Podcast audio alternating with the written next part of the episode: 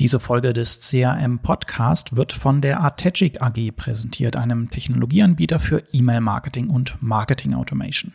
Und wenn ihr wissen möchtet, was ihr mit euren Transaktions-E-Mails, also zum Beispiel Bestellbestätigungen, im E-Mail-Marketing wahrscheinlich noch nicht macht, dann holt euch die kostenlose Checkliste mit 12 Tipps für Transaktionsmails unter artegic.de slash TAM. Den Link findet ihr auch in der Beschreibung dieser Folge. Der CRM-Podcast mit Nico Zorn. Strategien, Taktiken und Ideen, mit denen du aus deinen Kundenbeziehungen mehr herausholst. Das ist die neue Folge des CRM Podcast und zwar festhalten Folge Nummer 30. Wir feiern heute also ein kleines Jubiläum und ich freue mich sehr, dass ihr mit dabei seid. Mein Name ist Nico Zorn und ich bin Mitgründer und Geschäftsführer der CRM und E-Mail-Marketing-Agentur Saphiron. Ja, es ist noch nicht allzu lange her, dass ich einen Vortrag zum Thema E-Mail-Marketing auf einer Konferenz gehalten habe und nach dem Vortrag von einem Teilnehmer angesprochen wurde, der nicht so richtig gut gelaunt war. Der Herr meinte zu mir, dass E-Mail-Marketing in seinem Unternehmen gerade ein schwieriges Thema sei, weil man festgestellt habe, dass man die bislang gewonnenen Adressen eigentlich gar nicht mehr verwenden dürfe. Offenbar fehlte der Consent-Text, also der Datenschutzhinweis auf der Newsletter-Anmeldeseite. Und diese Seite war seit fünf Jahren unverändert online. Uh oh. Ich frage mich gerade, ob irgendjemand noch diesen Sound kennt. Ist schon ein bisschen länger her. Wir schwelgen in der Jubiläumsausgabe heute ein bisschen in Nostalgie. Damit euch auf jeden Fall sowas nicht passiert, habe ich Dr. Martin Schirmbacher von Herting Rechtsanwälte eingeladen. Martin gehört zu den renommiertesten Experten in den Bereichen IT-Recht und Datenschutz. Er ist also der perfekte Gesprächspartner, um einen Blick auf die rechtlichen Rahmenbedingungen im CRM und E-Mail-Marketing zu werfen. Kleiner Spoiler, Martin verfolgt natürlich auch die politischen und regulatorischen Entwicklungen und hat ein Update in Sachen Privacy Shield, also zu der Frage, wann wir möglicherweise endlich wieder US-Tools wie Mailchimp oder Klaviyo datenschutzkonform verwenden können. Und damit gehen wir direkt rein in das Gespräch. Martin, herzlichen Dank, dass du dir die Zeit nimmst. Wunderbar, dass du dabei bist. Ja, prima. Vielen Dank, äh, Nico. Schön, dass ich dabei sein darf. Ja, ich habe tatsächlich äh, relativ viele Fragen auf meinem Zettel. Das Thema Rechtslage im CRM ist natürlich auch unglaublich ergiebig. Man könnte einen kompletten Podcast eigentlich dazu machen, was du ja auch tatsächlich tust. Wir verlinken ihn in den Show Notes. Ähm, aber bevor wir ins Gespräch reingehen, ähm, stell dich doch bitte kurz vor. Wer bist du und was machst du?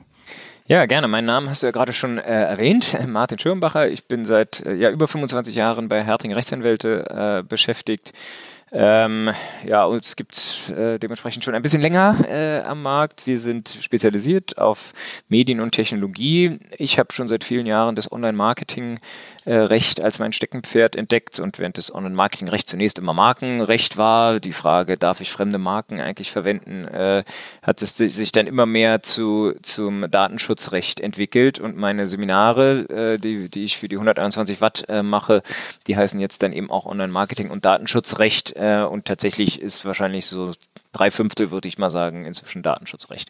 Genau, wir beraten äh, Mandanten, vor allem Unternehmen, ähm, bei äh, deren IT- und medienrechtlichen Problemen. Und dazu zählt natürlich das E-Mail-Marketing oder überhaupt der Datenschutz im CRM-Bereich äh, dazu. So viel vielleicht in aller Kürze. Großartig. Ja, dann gehen wir doch mal direkt rein mit Blick auf die lange äh, Fragenliste, die ich hier mitgebracht habe dass wir grundsätzlich ein Einverständnis benötigen im CRM, im E-Mail-Marketing. Das hat sich mittlerweile herumgesprochen. Da gab es ja vor, ich glaube, es sind fünf Jahre, ne? DSGVO-Stichtag ist auch schon wieder lange her.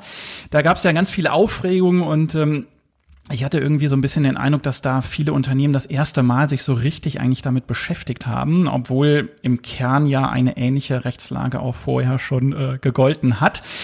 Aber welche Anforderungen stellt denn der Gesetzgeber ganz konkret an das Einverständnis, an das Opt-in? Wie sollte ich diesen Prozess aufbauen, damit er rechtskonform ist? Genau, du sagst es, äh, seit fünf Jahren, ziemlich genau übrigens, äh, seit dem 25. Mai 2018 äh, ist die DSGVO wirksam und soll nun ganz im für, in ganz Europa für einheitliche Rechtslage sorgen. Äh, ja, wir haben aber schon viel länger äh, das Anforder die Anforderung, dass im E-Mail-Marketing ein Opt-in erforderlich ist. Und diese beiden Bereiche, die wir da haben, die stehen jetzt sozusagen ein bisschen nebeneinander. Das, das UWG, über was wir noch sprechen werden, ähm, einerseits und die DSGVO andererseits. Ähm, gut, gut ist aber, dass die Frage, wie so ein Opt-in, wie so eine Einwilligung ausgestaltet sein muss, äh, sich nach den gleichen Vorgaben richtet. Äh, am Ende kommt man über viele Verweisungen äh, aus dem UWG, wo ja auch die Einwilligung, also ausdrückliche Einwilligung sogar drin steht, in die DSGVO, in Artikel 7 DSGVO und da steht eben äh, drin, dass die Einwilligung ähm, vor allem mal freiwillig erteilt sein muss und auf Basis von vernünftigen Informationen, also transparent ähm, äh, eingeholt werden muss und dann eben erteilt werden muss durch die ähm, Nutzenden. Stichwort hatte ich schon gegeben, Ausdrücklichkeit ist wichtig. Das heißt, ähm, was klar keine ausreichende Einwilligung ist, ist, wenn ich eigentlich eine andere Erklärung abgeben möchte, also zum Beispiel einen, ein Produkt kaufen, äh, wenn ich dann sozusagen da, damit erkläre, weil in Ziffer äh, 3.4 der AGB irgendeine Einwilligungserklärung mit drin ist, ähm, ja, dann ist das keine ausdrückliche Einwilligungserklärung, sondern ich brauche tatsächlich praktisch immer äh, wenn ich wirklich eine Einwilligung einholen möchte, das Häkchen, ähm, ja, ich möchte euer Newsletter haben oder ja, da kann man ja nun viel äh, Zeit mit verbringen, eine vernünftige Einwilligungserklärung zu formulieren, aber, aber jedenfalls muss die Einwilligung ähm, ausdrücklich sein. Insofern ähm, ist es tatsächlich so, dass man ähm, jedenfalls mal grundsätzlich einen Haken braucht. Okay, das heißt also, ich brauche ganz konkret auch einen Haken, weil die Frage wird mir tatsächlich auch oft gestellt. Reicht es jetzt auf einer Newsletter-Anmeldeseite beispielsweise unter dem Anmeldeformular diesen Consent-Text zu integrieren? Da informiere ich dann ja über das Widerrufsrecht, wie ich die Daten nutze, verlinke die Datenschutzerklärung etc. Äh, reicht es, wenn einfach dieser Text vorhanden ist, damit wir, du hattest es angesprochen, das Einverständnis, ich sag mal, als Laie nicht untergejubelt wird, ja? Äh, oder deutet ausdrücklich eben auch, dass ich wirklich aktiv das Häkchen vor diesem Consent-Text da nochmal setze? Setzen muss? Also, ähm, gute Frage. Und wenn der Jurist grundsätzlich sagt, dann weiß die geneigte Hörerin, dass es die Ausnahme gibt. Ähm, also, wenn ich das Häkchen meine, dann, dann ist es ja häufig in so eine Art Bestellstrecke integriert. Und wenn dann sozusagen zusätzlich der Newsletter abonniert werden soll, dann braucht es eben eine zusätzliche Erklärung, so einen Haken. Mhm. Ähm, wenn wenn ähm, man nur den Newsletter abonnieren möchte, dann reicht es auch, wenn ich auf den Button klicke, äh, zum Newsletter, der zum Newsletter-Abo führt. Ne? Das ist klar, dass es da dann nicht ähm, eines zusätzlichen Häkchens bedarf. Wenn es nur darum geht, den Newsletter zu abonnieren, dann reicht, wenn ich die Schaltfläche dort ähm, anklicke. Okay. okay. Und ich glaube, wenn ich es jetzt richtig im Kopf habe, der Gesetzgeber spricht da, glaube ich, von elektronischer Post, um die es geht. Da haben wir früher immer ein bisschen drüber geschmunzelt und haben gedacht, warum schreibt er nicht E-Mail da rein? Vielleicht war das rückblickend aber recht schlau, weil wir ja neben der E-Mail auch noch andere Formen tatsächlich der elektronischen Post haben. Das heißt, das, was du gerade gesagt hast, das gilt im Kern auch für SMS und WhatsApp. Genau, elektronische Post, äh, ja, das ist die Technologieneutralität, äh, die der Gesetzgeber. Die so wird auch im Moment nennt. ja wieder viel äh, gefordert. genau, genau, in allen möglichen Zusammenhängen, aber da passt es halt tatsächlich, äh, ja, elektronische Post ist alles, was ähm, von einem Absender zu einem Empfänger äh, gesendet wird und dort zeitversetzt abgerufen werden kann. Also ja, neben den von dir schon genannten SMS, WhatsApp, Signal, Threema Nachrichten können es eben auch Nachrichten in sozialen Netzwerken sein ähm, oder in irgendwelchen Kundenportalen. Äh, ja, alles, was ich in ein äh, Postfach des Empfängers schicke und der äh, das nicht in Echtzeit abruft, mhm. Äh, kann unter elektronischer Post fallen. Mit der Folge, dass wenn es Werbung ist, und darüber sprechen wir ja, wenn wir im Newsletter äh, reden, wenn es Werbung ist, dann ähm, eine Einwilligung braucht. Mhm.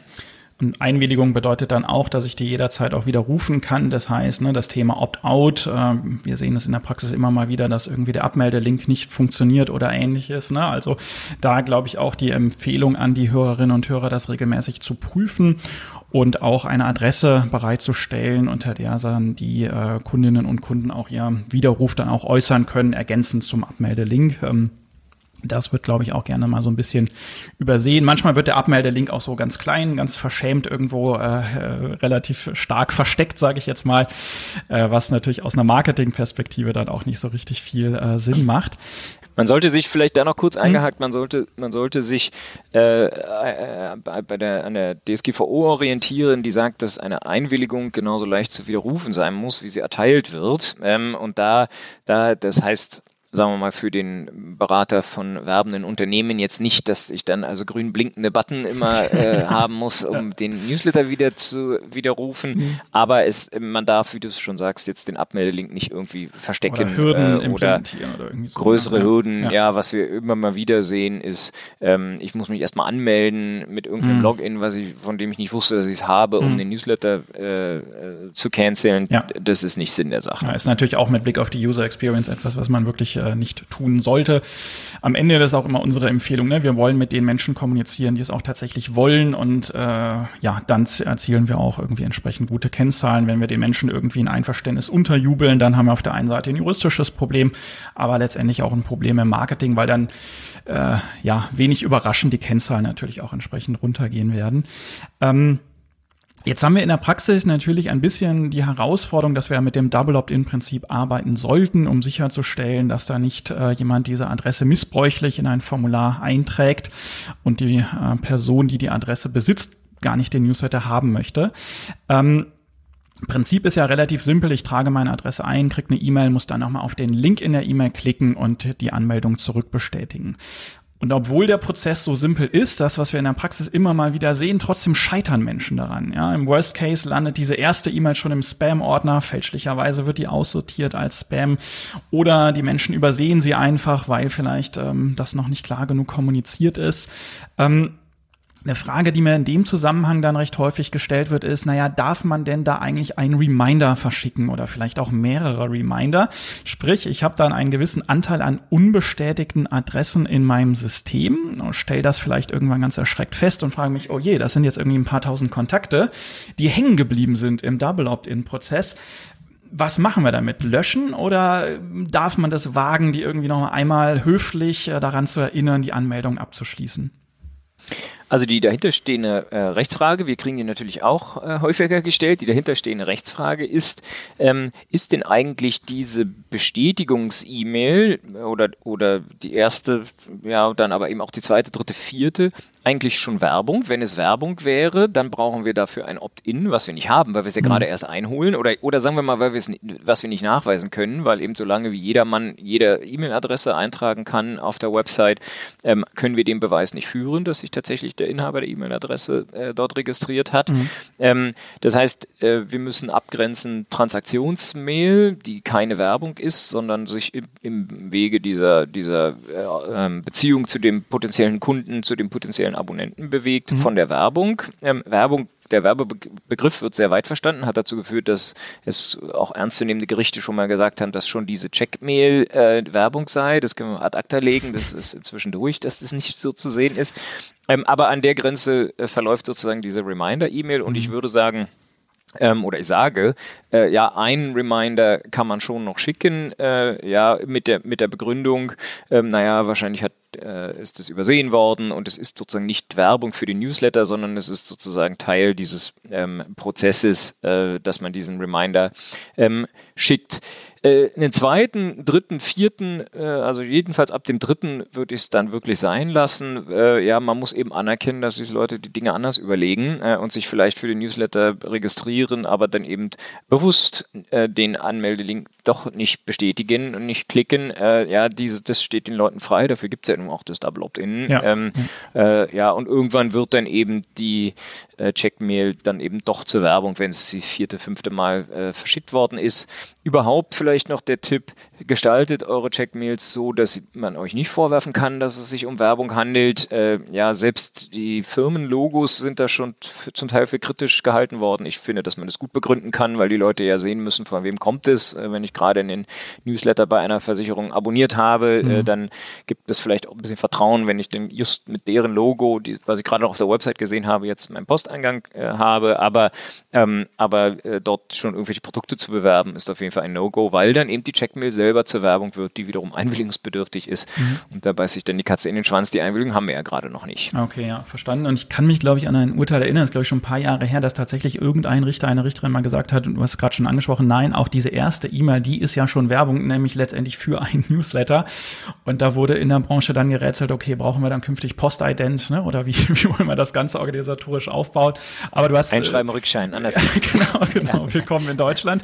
Aber du hast gesagt, also das Thema hat sich erledigt. Also äh, das ist äh, auch äh, sozusagen mein, mein Verständnis aktuell. Double Opt-in hat sich durchgesetzt und können wir weiterhin mitarbeiten. Aber Wichtiger Punkt, glaube ich, den du angesprochen hast, ne? keine weitere Werbung in diese Double Opt-in-E-Mail integrieren, kein Cross- und Upselling, das kann ich ja alles machen, nachdem ich dann das Einverständnis habe, aber dann eben nicht vorher. Ne?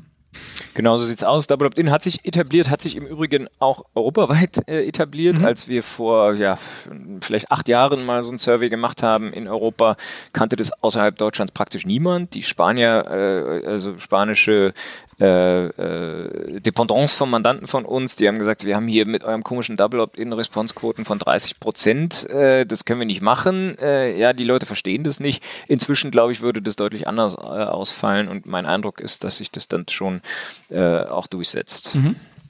Okay, prima. Also wir halten fest, wir brauchen natürlich grundsätzlich ein Einverständnis. Wir sollten das äh, sozusagen offen und klar kommunizieren, nicht irgendwie in die AGB reinpacken oder so. Das funktioniert nicht.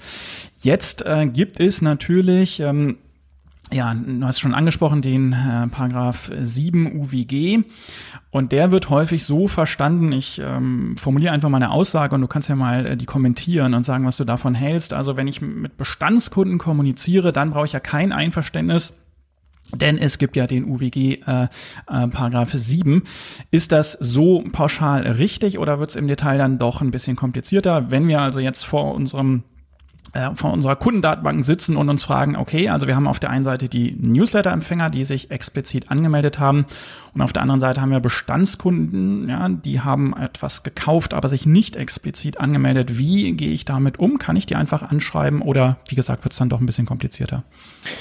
Ähm, also äh, ja, The Devil is in the Detail, du hast es ja schon angedeutet und ihr wisst es natürlich auch, es ist die Aussage, Bestandskunden dürfe man immer per E-Mail äh, mit Werbung versorgen, ist falsch. Mhm. Äh, ja, es gibt den Paragraph 7 Absatz 3 UWG, da lohnt es sich tatsächlich mal reinzuschauen, weil dort vergleichsweise klar steht, unter welchen Voraussetzungen man Werbung am Bestandskunden verschicken darf, mhm. ohne dass man sie um ihre ausdrückliche Einwilligung gebeten hat. Ich zähle die, äh, die vielleicht mal kurz auf, damit man sieht, wo so die Probleme liegen. Also die E-Mail-Adresse muss im Zusammenhang mit dem Verkauf einer Ware oder Dienstleistung erhoben worden sein. Das haben wir ja bei Bestandskunden. Gibt es auch viele Knackpunkte, aber mal grundsätzlich ist es ja gerade der Fall, über den wir sprechen.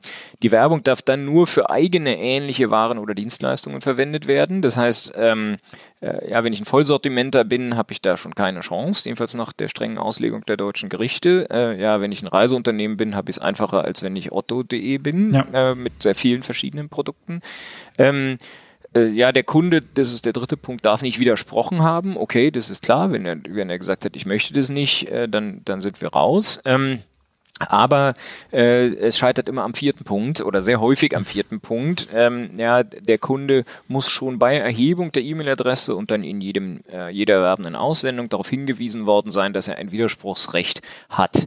Ähm, das heißt, und ich sage immer, alle Re-Opt-in äh, oder, oder alle äh, äh, Reaktivierungskampagnen scheitern genau an diesem Punkt, ähm, weil man nämlich nicht die Kunden im Moment der Erhebung der E-Mail-Adresse darauf hingewiesen hat, dass sie dieses Widerspruchsrecht haben. Mhm. Der 7 Absatz 3 UWG, der taugt schon, der, der ist auch eher insofern ambivalent, als ihn also einerseits viel zu weit ausgedehnt wird und ja. zu der Falschaussage kommt, die du hier absichtlich eingeführt hast. Ja, es ist eben nicht so, dass man alle Kunden äh, äh mit Werbung beglücken darf, mhm. aber gleichzeitig fristet er bisweilen ein bisschen ein Nischendasein, weil viele Unternehmen den gar nicht so nutzen, äh, wenn man es drauf anlegt und wenn man ähm, die, die Kunden bei ihrer ersten Bestellung darauf hinweist, dass es Werbung geben kann, dann taugt der durchaus und da gibt es tatsächlich schon Spielraum, wie man den 7 Absatz 3 nutzen kann, ähm, ohne dass man eben dann ein zusätzliches Häkchen oder eben so eine, einen, überhaupt ein Opt-in ähm, äh, einbauen kann. Aber man muss sich eben damit schon auseinandersetzen und man muss es, das ist im Prinzip meine Message, darauf anlegen, dass man den äh, davon Gebrauch machen kann. Wenn man seinen, in seinen traurigen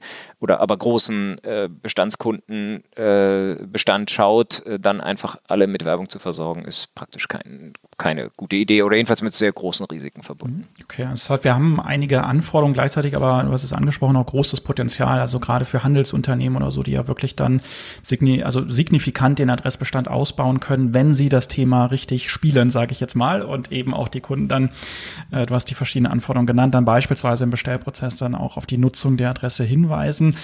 Das wiederum äh, resultiert dann aber am Ende auch äh, sozusagen in eine Dokumentationspflicht, richtig? Also wenn ich letztendlich dann vor Gericht stehe oder idealerweise mein Anwalt dann vor Gericht steht und äh, das Ganze belegt werden muss, äh, dann reicht es ja wahrscheinlich nicht, wenn ich dann irgendwie ehrlich versichere, na ja, ich habe da vor fünf Jahren meinen Bestellprozess, der sah irgendwie so aus, dass da so ein Text vorhanden ist, sondern mm, was brauche ich in der Praxis? Ein Screenshot von der Bestellstrecke, wäre das ausreichend äh, mit einem Datum? Genau. Ja? Screenshot äh, möglichst noch einen Zeugen, mhm. äh, der, der sozusagen dieses Programm äh, oder diese Umstellung verantwortet hat mhm. und dann be bestätigen kann, dass das äh, in dem Zeitraum X bis Y okay. Äh, online war und dass jeder, der sich damals äh, einen Bestellvorgang durchlaufen hat, mhm. ähm, dieses so angezeigt bekommen hat. Das ist tatsächlich ähm, sinnvoll. Und ändert sich der Bestellvorgang, muss man wieder einen Screenshot machen, das vernünftig ablegen, weil man ja auch nicht weiß, wann sich dann irgendwann mal Leute beschweren. Ähm, insofern in der Tat, äh, so ist der Weg. Macht wahrscheinlich auch mit Blick auf andere Rechtsbereiche irgendwo Sinn, diesen Prozess sauber zu dokumentieren und abzulegen. Erlebe ich ganz oft, dass er so ein bisschen vergessen wird. Man freut sich über den großen Relaunch und weiß dann aber gar nicht mehr, wie die Seite vorher aussah, was dann an verschiedenen Stellen, glaube ich mal, äh, zu, zu Problemen kommen kann. Ne? Gilt ja nebenbei bemerkt auch für die Einwilligungserklärung selbst selbst, äh, ja, wie oft schrauben wir für Mandanten an Einwilligungserklärungen und wie oft müssen wir dann feststellen oder müssen die Mandanten dann feststellen, dass sie gar nicht mehr so ganz genau wissen, wie eigentlich vor einem halben Jahr die Einwilligungserklärung aussah oder wir bekommen Anfragen von Mandanten, ihr habt doch vor drei Jahren unsere Einwilligungserklärung gemacht, wisst ihr noch, wie es damals war? Ja, wir, ja. Wir, wir, wir, wir, können euch die E-Mail schicken, die ja. wir euch damals geschickt haben, aber was ihr auf der Website hattet, das müsst ihr schon selber dokumentieren, äh, in der Tat auch wichtig. Ja. ja, ein guter Punkt, genau, dass sich der Text natürlich auch ändern kann kann oder in der Praxis natürlich auch ändern muss tatsächlich. Und äh, daran anknüpfen dann auch direkt mal eine weitere Frage, wenn ich das Einverständnis habe, ähm, was darf ich mit den Daten machen? Das ist natürlich jetzt sehr breit formuliert. Konkret würde mich interessieren. Ich habe ja als Unternehmen ein Interesse auch zu verstehen, wie verhalten sich eigentlich die Menschen da draußen? Wie öffnen die E-Mails? Welche Links werden angeklickt? Ähm, Darf ich das in der Form überhaupt tracken? Also darf ich nachvollziehen, äh, welchen Link der Martin gestern Abend angeklickt hat in meiner Marketing-E-Mail? Ähm, oder wäre das an der Stelle nicht dann auch schon äh, unzulässig und ein Verstoß gegen die DSGVO? Darfst du überhaupt wissen, dass Martin gestern Abend äh, irgendwelche Exakt, Links genau, angeklickt ja, hat? Genau, genau. ja, das ist ja auch schon eine Information, ja. die Personenbezug hat. Also wir sind drin in der DSGVO, wir sind drin bei der Verarbeitung personenbezogener Daten und die Verarbeitung, die du ansprichst, ein, äh, ein, ein ich sag jetzt mal allgemein gehalten Tracking, ähm, ist eben mehr, als man benötigt, als man an Datenverarbeitung braucht, um einfach den Newsletter zuzustellen. Da brauche ich nur die E-Mail-Adresse, äh, die verwende ich zu Werbezwecken. Das ist dann auch in Ordnung, wenn ich eine Einwilligung habe. Ähm, nicht unmittelbar klar ist damit, ob ich in, in welchem Umfang ich irgendwelche Tracking-Maßnahmen vornehmen darf. Ähm, ja, die, das Tracking ist eine gesonderte Datenverarbeitung, äh, die nach Artikel 6 DSGVO ähm, gesondert zu rechtfertigen ist. Und die Frage, ähm, ob ich dort eine Einwilligung brauche, das, die, diese Frage stellt sich, also die Leute, die Teilnehmenden in meinen Seminaren können es nicht mehr hören, aber ja, zwei Tage traktiere ich die mit der Frage, ähm, ja, brauche ich eine Einwilligung? Und brauche ich eine Einwilligung, bemisst sich danach, ob ich es vielleicht, ob ich einen anderen Grund finde. Mhm. Und der andere Grund, ähm, ist, äh, davon haben die meisten wahrscheinlich auch schon mal gehört, äh, ein, ein mögliches berechtigtes Interesse an bestimmten Maßnahmen der Datenverarbeitung, hier also das Tracking, der höher oder dieses Interesse höher zu gewichten ist als das Interesse der Betroffenen, so heißen wir ja alle im Datenschutzrecht, der, der, das Interesse der Betroffenen nicht getrackt zu werden. Man muss also sich überlegen, ähm, und, und das ist eigentlich der einzige Anhaltspunkt, den uns die DSGVO in diese Richtung gibt, man muss sich überlegen, womit rechnen die Leute, was sind die vernünftigen Erwartungen, so steht es mehr oder weniger im Gesetz, ähm, an äh, die Datenverarbeitung durch, die, ähm, äh, durch dieses Unternehmen, in dem Fall also den E-Mail-Versender. Und da wäre mal meine Meinung, also dass die grundsätzlich wissen, ähm, äh, dass ich einen Newsletter bekommen habe und dass dort, äh, ja, und, und vielleicht auch wissen, auf welche Links ich geklickt habe. Das wird sich schon ähm, rechtfertigen lassen, mit der Folge, dass ich keine gesonderte oder zusätzliche Einwilligung brauche. Ähm, aber äh, ja, das jetzt zu umfassenden Profilen zusammenzufassen und anzureichern, vielleicht zu mergen mit meinem Kundenprofil, ähm, da wird man relativ schnell an Grenzen stoßen. Und eins ganz klar gesagt, die Datenschutzaufsichtsbehörden ähm, stehen dem Tracking auch von Newslettern sehr skeptisch gegenüber und die sagen, das könnt ihr alles machen. Aber ihr braucht eine Einwilligung. Und dann ist die Frage, die sich jetzt anschließt, ähm, kann ich diese Einwilligung nicht gleich mit dem Newsletter verbinden? Ähm, ja, die Antwort ist ja, natürlich kann ich die, also hm, ganz natürlich ist es nicht, aber äh, natürlich kann ich, wenn, die, die, wenn ich die Kunden frage, seid ihr einverstanden, dass ihr unseren Newsletter bekommt, auch die gleich fragen, ob sie einverstanden sind, dass dann eben dieses Tracking in welcher Form auch immer ähm, mhm. erfolgt. Ja, und da gibt es dann wieder die Puristen, die sagen, na, das sind ja zwei verschiedene Einwilligungen, die müssen man getrennt äh, einholen einholen. Da bin ich aber dezidiert der Meinung, dass man das zusammen einholen kann und ich nicht verpflichtet bin, jetzt einen äh, neutralen und einen individualisierten Newsletter anzubieten, sondern dass ich die Leute eben frage, bist du damit einverstanden, meinen individualisierten Newsletter äh, zu erhalten? Ja, und dann habe ich sozusagen diese Frage erschlagen, muss mich dann aber natürlich halten an die Einwilligung und darf dann auch nur das machen, was ich da abgefragt habe. Wenn ich später weitere Dinge machen möchte und Nutzerprofile bilden, whatever in der Einwilligungserklärung vielleicht nicht nicht drin steht, da muss ich dann eben ähm, äh, möglicherweise nochmal nachlegen. Ja, plus, ich habe in der Praxis da natürlich auch immer die Herausforderung, was mache ich mit meinen bestehenden Kundenprofilen? Ne? Also denen kann ich ja im Grunde auch nicht einfach das neue Einverständnis unterjubeln, sondern die müssten dem ja wieder explizit zustimmen, so dass ich dann am Ende irgendwo zwei äh, Verteiler äh, letztendlich habe, technisch gesehen. Einen, bei dem darf ich dann tracken und den anderen, äh, ja, da erfolgt dann eben kein erweitertes Tracking sozusagen. Wenn du nur zwei Verteiler hast, bist du wahrscheinlich schon unter die besseren. äh, ja, also die, die Erfahrung, die Erfahrung zeigt ja, dass sich eben solche Einwilligungserklärungen, wir hatten es ja gerade schon, eben auch entwickeln äh, und, und umfassender werden und auch andere Sachverhalte umfassen, die, die, an die man vor fünf oder sechs oder zwei Jahren noch gar nicht gedacht hat. Äh, und deshalb ähm, ja, muss man so ein Einwilligungsmanagement tatsächlich haben und dann eben auch technisch in der Lage sein, das umzusetzen, mhm. äh, dass der eine anders getrackt wird als der andere ja. ähm, und so weiter.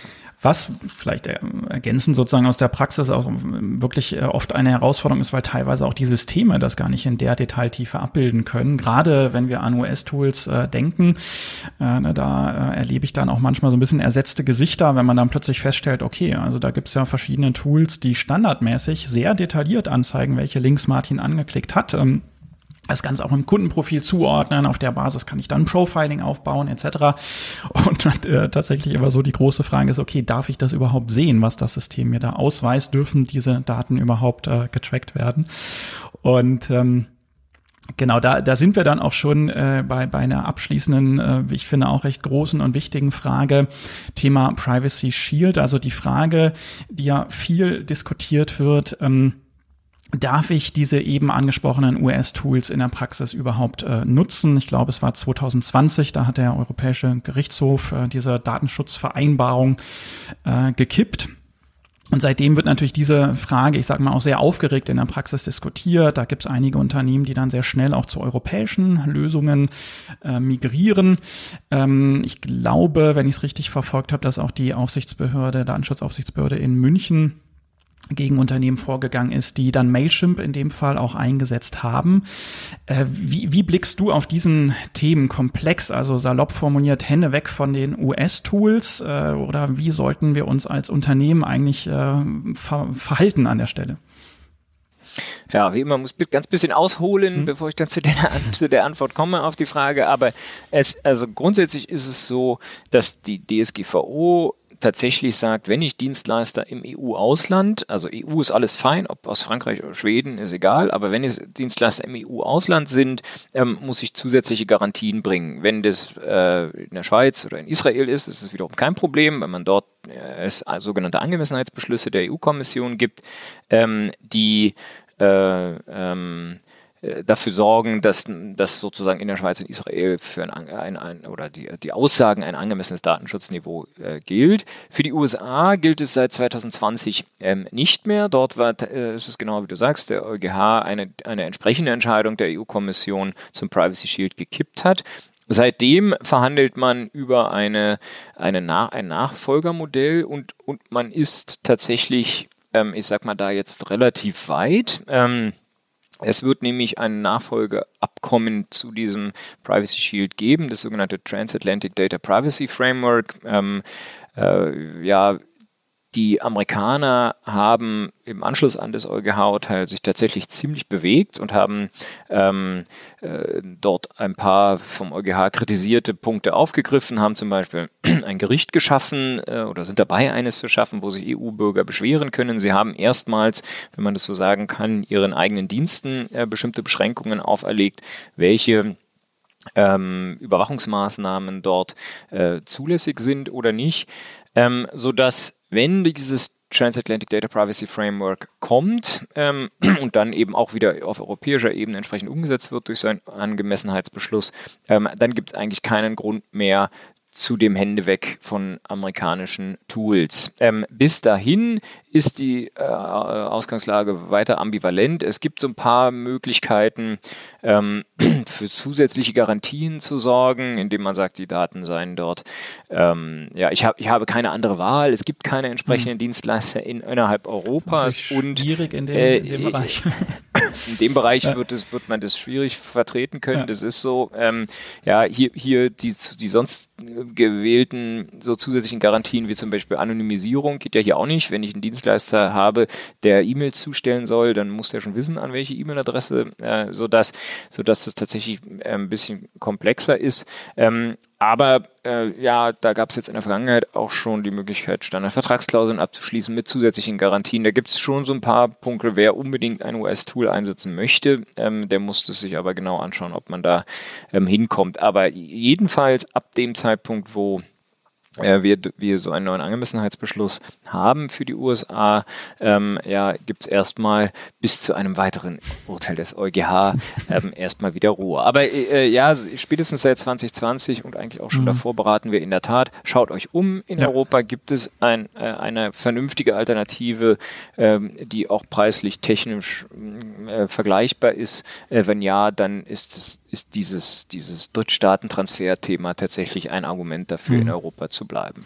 Ja, plus ich glaube, das, was wir eben diskutiert haben, dass äh, das ist auch das, was wir in der Praxis sehen, die US-Anbieter teilweise eben auch die weiteren äh, Anforderungen der DSGVO dann gar nicht so richtig auf dem Schirm haben, was das Thema Profiling angeht. Äh, es gab vor einigen Jahren, das ist wirklich schon was länger her, äh, die etwas ähm, absurde Idee von Mailchimp, einem der, der US-Anbieter, dass die irgendwie äh, quasi über Nacht beschlossen haben, äh, Double Opt-in brauchen wir nicht mehr. Und die wollten tatsächlich für alle Kunden weltweit über Nacht quasi Double Opt-in abschalten, ja, so dass ich einen Prozess eingerichtet äh, hatte und äh, dann letztendlich er am nächsten Tag nicht mehr eingerichtet wäre und plötzlich äh, ich ohne Double Opt-in Adressen äh, gewinnen würde. Und es gab dann sehr viel Aufruhr natürlich in der Branche. Am Ende hat Mailchimp sich das dann doch nochmal überlegt. Ist aber für mich so ein bisschen sinnbildlich dafür, dass die dann vielleicht doch nicht immer so ganz verstanden haben, ne? was heißt denn das jetzt eigentlich äh, DSGVO? Was genau äh, muss ich dann auch ähm, bei der Verarbeitung der Daten beachten? Ähm, von daher glaube ich, ähm, genau die Empfehlung, also zumindest ein Stück weit einen Fokus auf europäische Lösungen äh, zu werfen, die dann ide idealerweise äh, mit dem Thema ein bisschen äh, ja, seriöser oder detaillierter auch umgehen, ist wahrscheinlich nicht verkehrt. Ne? Ist nicht verkehrt. Äh, ja, jedenfalls aber sollte man mit seiner Frageliste dann eben gerade zu GDPR, zu DSGVO, also äh, andere amerikanischen Unternehmen herantreten. Wir haben viele US-Amerikaner äh, beraten nach äh, DSGVO, äh, jetzt nicht unbedingt aus dem CRM-Umfeld, aber es gibt ja nun sehr, sehr viele Dienstleister und, und denen dann erstmal ein bisschen die Augen geöffnet und denen auch gesagt, Leute, ihr, ihr kriegt die Fragen von euren Kunden und genauso ist es, ja, der, äh, ähm, und, und da haben sich dann jetzt schon einige einige, äh, nicht alle, aber doch einige ähm, bewegt. Äh, ja, wenn sie auf dem europäischen Markt landen wollen und auch vernünftige Kunden haben wollen, äh, die Compliance getrieben sind, dann bleibt ihnen gar nichts weiter übrig, als ähm, dann da eben auch sich DSGVO-konforme Lösungen zu ja. überlegen. Ja. Okay. Aber das ist doch schön. Dann können wir mit einer äh, mit einem positiven Ausblick äh, enden, nämlich dass es so eine Art, wenn ich es richtig verstanden habe, Nachfolger vom Privacy Shield gibt. Privacy Shield 2.0 sozusagen. Letzte Frage, ein, ein Timing kannst du da wahrscheinlich nicht dazu in den Raum werfen oder gibt es schon einen konkreten Zeitplan, wann wir damit rechnen naja. können? ganz sicher, dass das wirklich jetzt auf absehbare Zeit kommt, ist es nicht. Es, äh, es gibt einen Vorschlag, also die Amerikaner haben sich bewegt, haben dort eine sogenannte Executive Order äh, herausgegeben äh, im Oktober letzten Jahres. Ähm, dann hat jetzt im äh, Januar äh, die, das, die EU-Kommission einen Entwurf eines Angemessenheitsbeschlusses, äh, der aber eben durch die ich sag mal, Instanzen muss, äh, ähm, veröffentlicht. Das Europäische Parlament hat sich jetzt dagegen ausgesprochen, den so anzunehmen, gesagt, es würde nicht reichen, was die Amerikaner da machen, es sei immer noch Massenüberwachung äh, möglich, äh, deshalb sei dort eine Änderung erforderlich. Ähm, ja, das, die, die, Kommission kann es aber trotzdem so beschließen. Ja, insofern ist die Wahrscheinlichkeit, dass das jetzt, dass das da jetzt gar nicht mehr so viel passiert, passiert, relativ hoch. Ich vermute mal, dass wir das vielleicht im Oktober äh, bekommen werden. Dann dauert es aber noch mal ein bisschen, bis das wirklich im Gesetzblatt steht. Aber es, es wäre jetzt kein, keine Sensation, wenn es dieses Jahr noch käme. Okay. Also ja. vom Zeitrahmen her. Und dann, bloß dann ist es halt so, dass wir dann äh, der Europäische Gerichtshof garantiert darüber entscheiden will. Max Schrems, der ja für dieses, dieses Kippen des Privacy Shield ähm, quasi verantwortlich ist, hat schon mhm. angekündigt, dass er da jetzt äh, hinterher sein wird und ähm, äh, dass es eine sogenannte Schrems 3 Entscheidung auf absehbare Zeit geben wird. Das ist auch ziemlich sicher. Okay, ja, also wir halten fest, es bleibt spannend. Ähm, erstmal vielen Dank, Martin, für die Einblicke und für die konkreten Empfehlungen. Ich glaube, da konnten die Hörerinnen und Hörer auch ganz viel mitnehmen. Äh, ich glaube, es wurde auch so ein bisschen deutlich, und das finde ich irgendwie bei dem Legal-Thema ist wirklich immer so der, der relevante Faktor. Es kommt dann wirklich, äh, ja, es, es geht oft um die Details, oder? Also wirklich dann um die Frage, wo ist da welcher Text platziert, was steht da genau drin? Und ähm, da wirklich auch nochmal die Empfehlung an alle Hörerinnen und Hörer, da wirklich was tiefer einzusteigen, denn äh, auch strategisch kann es mir natürlich ganz hart formuliert wirklich auch das Genick brechen, wenn ich da Fehler in meinem Consent-Text habe und dann irgendwie nach drei Jahren feststelle, ups, ich darf die Adressen ja genau genommen alle gar nicht mehr nutzen. Ähm, von daher ganz herzlichen Dank für deine Hinweise und Empfehlungen und genau, vielleicht nochmal auch äh, abschließend auch die Empfehlung natürlich deinen Podcast zu abonnieren und gerne natürlich auch die Seminare oder das Seminar zu besuchen, was du für die 121 Watt gibst äh, und dir natürlich auf LinkedIn zu folgen, um einfach auch dran zu bleiben am Thema oder um dann auch bei tiefergehenden Fragen äh, auf dich zuzukommen, ähm, um dann einfach äh, ja entsprechende Beratung auch in Anspruch nehmen zu können. Martin, ganz herzlichen Dank. Das war super. Vielen Dank für deine Zeit. Ja, danke dir, Nico. Äh, schön, immer gut ein paar Basics äh, anzureichern und um, um ein paar äh, Detailsachen. Und dass der Teufel im Detail liegt, haben wir ja auch herausgearbeitet. Vielen Dank dir. Großartig, danke dir. Ciao, Martin. Ciao.